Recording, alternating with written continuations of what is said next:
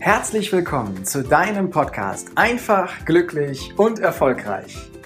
Der Podcast mit den erfolgreichsten Strategien für dein persönliches Wachstum.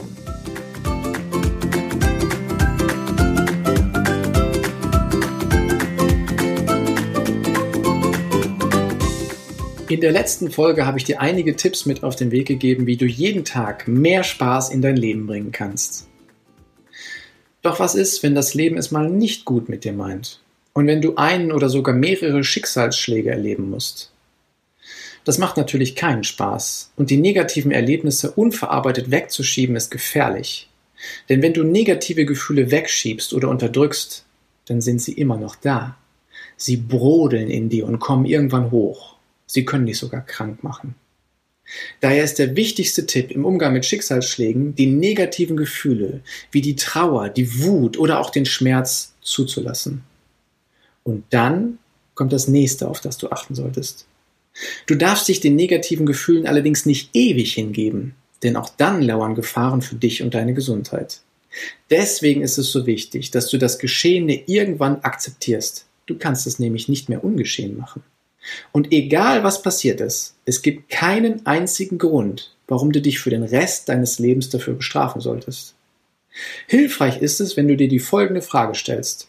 Wer hat etwas davon, dass es mir schlecht geht? Und beantworte dir diese Frage ehrlich.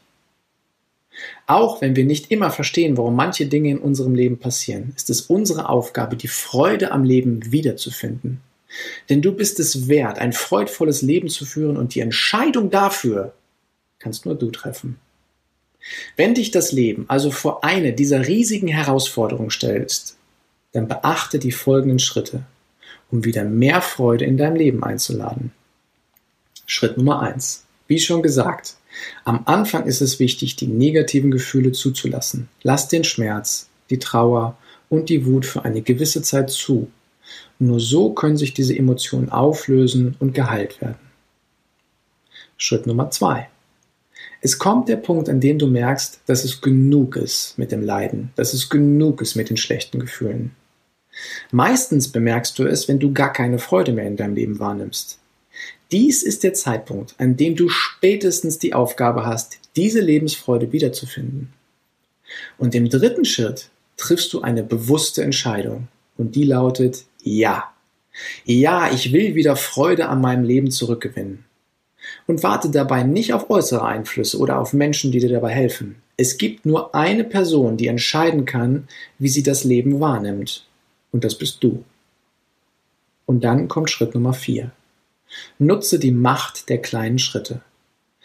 Von jetzt auf gleich wieder ein freudvolles Leben zu führen und im wahrsten Sinne des Wortes Luftsprünge zu machen, und das nach einem wirklichen Schicksalsschlag kann emotional eine absolute Überforderung sein.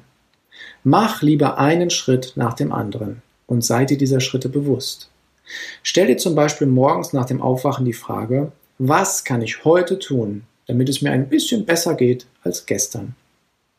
Und abends, kurz vorm Einschlafen, stellst du dir die Frage, was habe ich heute getan, um ein bisschen glücklicher zu werden? Im Idealfall schreibst du dir die Fragen und Antworten auf. Und du wirst sehen im Lauf der Zeit, wie dadurch Stück für Stück deine Lebensfreude zu dir zurückkommt. Mit diesen vier einfachen Schritten kannst du die Kontrolle wieder zurückgewinnen und dein Leben weiterleben. Du lebst es weiter mit der Erfahrung, dass du diesen Schicksalsschlag überstanden hast und vor allem, dass du wieder in dein Leben voller Freude zurückgefunden hast.